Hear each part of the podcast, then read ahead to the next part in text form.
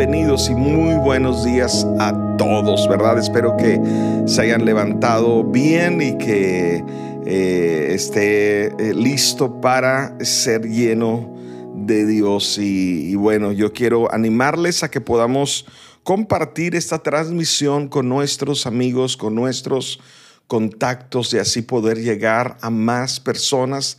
Estamos transmitiendo a través de nuestro canal de Amistad Vida en Facebook y en YouTube. Así es que, bueno, sean todos muy, muy bienvenidos. Y, y bueno, vamos a orar, vamos a comenzar, vamos a darle gracias a Dios.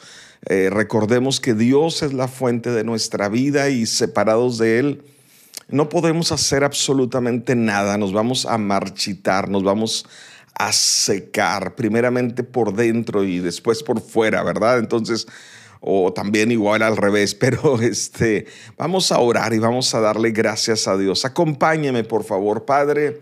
Muchísimas gracias, Dios, por esta mañana. Gracias por este día, Dios. Gracias, Dios, por tu misericordia.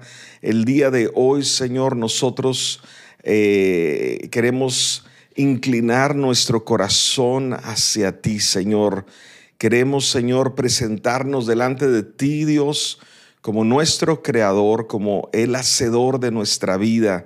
Tú eres la vida, Señor, y, y queremos presentarnos como un sacrificio vivo, eh, santo, agradable a ti, Señor, porque queremos hacer tu voluntad, que es buena, agradable, perfecta, Señor. Y, y Señor, por eso levantamos nuestro corazón hacia ti, Señor, y, y, te decimos, Dios, te necesitamos, Dios, te honramos a ti, Dios, te damos toda la gloria, toda la honra, Señor reconociendo que de ti viene toda buena dádiva, todo don perfecto.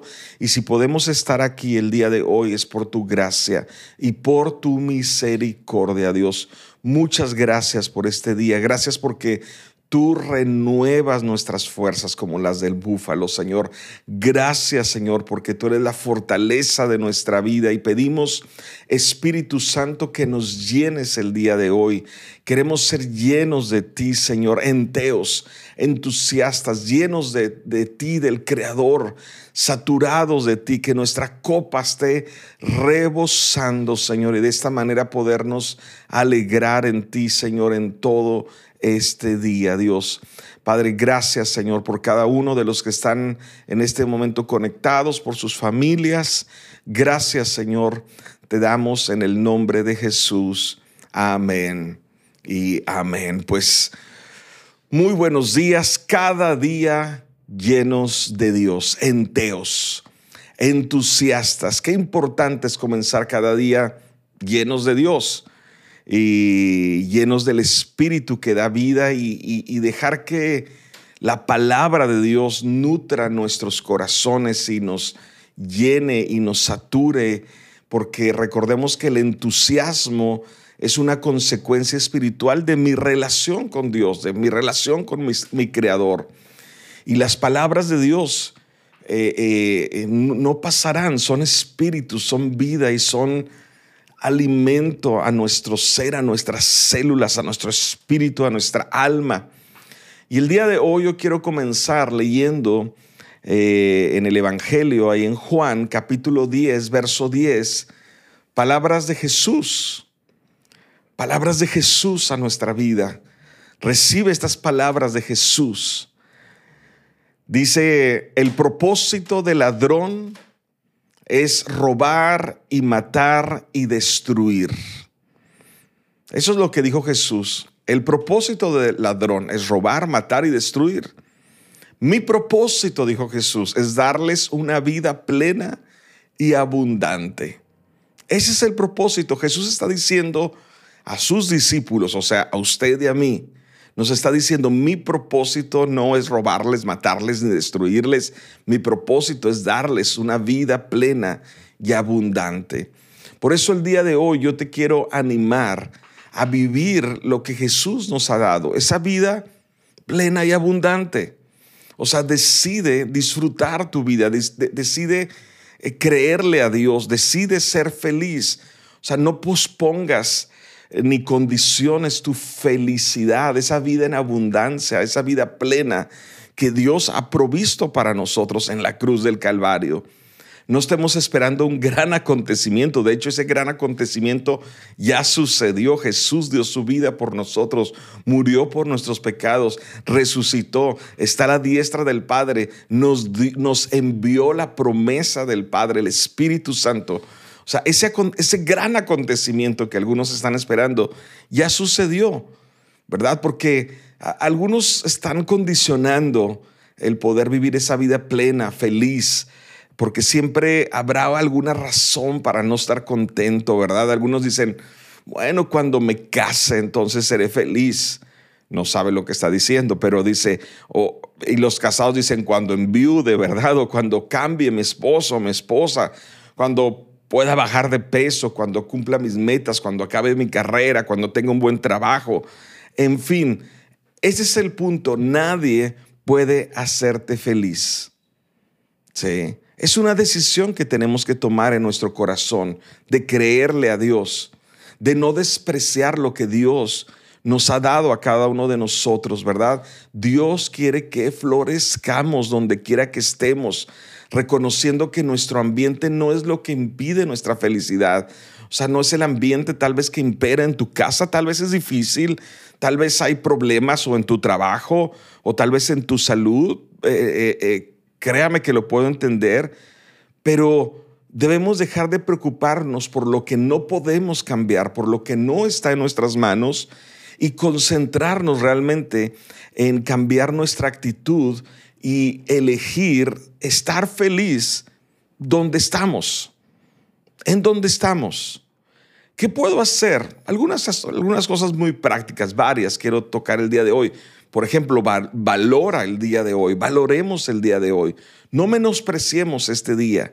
Sí, es muy importante disfrutar del viaje y no solamente el destino final, porque la vida está llena de retos, es cierto, y, nunca llegaremos en esta vida, aquí no es el cielo, en esta vida, nunca llegaremos a un lugar perfecto, sin problemas, sin ningún desafío. Pero Dios nos da su gracia para el día de hoy. Recibe esta palabra el día de hoy. Dios nos da su gracia para el día de hoy. No para mañana, sino para el día de hoy. Entonces, valora la vida. La vida es demasiado corta como para no disfrutarla cada día. Así es que valora cada día porque la vida se pasa volando, ¿verdad? Así es que no malgastes tu vida triste, enojado, resentido, eh, eh, quejumbroso, etcétera, ¿verdad? Dice el salmista ahí en el Salmo 118, verso 24, nos dice, este es el día que el Señor ha hecho, regocijémonos y alegrémonos en él. Y yo quiero decirte esto, este día, este lunes, hoy, este lunes 26 de abril, es el día que ha hecho el Señor. Entonces, regocijémonos y alegrémonos en Él. O sea, Dios no dice que mañana, Dios no dice que esperemos al siguiente domingo o, eh, o a que esperemos la quincena, ¿verdad? O sea, no esperes que cambie tu situación. Dios espera que cambiemos nuestra actitud en nuestra vida. Debemos regocijarnos y estar contentos siempre. Por eso el apóstol Pablo escribió esta eh, famosa, bueno, en la Biblia, esta carta o epístola de Filipenses, conocida como la epístola del gozo, y la escribió en una situación muy adversa. Pero ahí en el capítulo 4, él escribe eh, eh, en, el verso 4, capítulo 4, verso 4, dice, alégrense siempre en el Señor. Insisto, alégrense. O sea, dice, está insistiendo Pablo que está en la cárcel a los que están fuera de la cárcel. Después en el verso 11 dice, he aprendido a contentarme cualquiera que sea mi situación. O sea, no estoy esperando que mi situación cambie para contentarme, ¿verdad? Y, en el verso 13 dice, todo lo puedo en Cristo que me fortalece. Porque algunos dicen, Jorge, eso es muy difícil, eh, contentarnos en situaciones adversas. créame que lo sé. Pero por eso Pablo dice, he aprendido a contentarme. Entonces Jesús dice, el, el ladrón, o sea, el diablo quiere robarte, quiere destruirte y quiere robarte. Y lo que más quiere robarte es tu gozo y tu paz. Porque la Biblia dice que el gozo del Señor es nuestra fortaleza. Así es que eso cuando nos roba el gozo, cuando nos roba el contentamiento, eso nos hace vulnerables y débiles, no solamente espiritualmente, sino aún físicamente. Los doctores dicen que si vives preocupado, vives lleno de temor, tu sistema inmunológico se debilita porque unas células llamadas erradicadoras, que son las que precisamente eliminan las células anormales, eh, eh, eh, se, debilitan esas, células. Entonces seremos más susceptibles a enfermedades y padecimientos. Ahora, eso no solamente lo dicen los médicos. proverbios, Salomón, el hombre más sabio sobre la tierra que ah, después de Jesús, escribió en Proverbios 17, 22 lo siguiente, el corazón alegre es una buena medicina, pero el ánimo triste debilita el cuerpo. Y eso que había muy pocos conocimientos científicos, ¿verdad? Y, hoy la ciencia solamente está cada vez comprobando más lo que dice la palabra de Dios. Quiero volver a leer este Salmo 17, 22. El corazón alegre es una buena medicina. Dice, pero el ánimo triste, aquel ánimo que está esperando, está condicionando su, su contentamiento, su felicidad con, con, con, su ambiente, con sus circunstancias y siempre está diciendo, cuando cambie esta situación en mi vida, eh, eh, no sé, cualquier, está condicionando. Pero dice, el ánimo triste debilita el cuerpo. Así que ya sea que tengamos motivos para ser felices o no, aunque sí los tenemos, esos motivos estar en Dios, tomemos la decisión eh, de, de estar contentos el día de hoy. No solo cuando la vida es dulce, debemos dejar de quejarnos y comenzar a regocijarnos es no perder el gozo y la paz. No permitamos, seamos llenos del Espíritu Santo el día de hoy. Así es que valoremos cada día. Y en segundo lugar, deja de cuestionar y comienza a confiar. Necesitamos aprender a estar contentos en cualquier circunstancia. Es confiar que Dios está en control de nuestra vida. Él es soberano, Él no pierde el control, Él no está nervioso, le hemos entregado nuestra vida a Él, podemos estar tranquilos. No le has entregado tu vida a Él. Entonces, amigo, tienes muchas razones para vivir lleno de preocupación y de temor. Pero si tú le has entregado tu vida a Dios, entonces tienes que confiar en Él. Dice en Proverbios 20:24 que por Dios son ordenados los pasos del hombre. Qué tremenda declaración por Dios son ordenados los pasos del hombre. Entonces dice, se pregunta, ¿cómo puede pues el hombre entender su camino? La respuesta es, no lo podemos entender. No podemos entender a Dios. Por supuesto, sus pensamientos son más altos que nuestros pensamientos. Sus caminos son más altos que nuestros caminos. No, Dios no nos llama a entenderle a Él. ¿Quiénes somos tan soberbios para querer entender los caminos de Dios, los misteriosos caminos de Dios?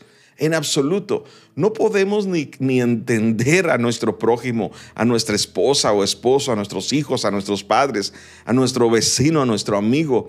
¿Cómo vamos a querer entender a Dios?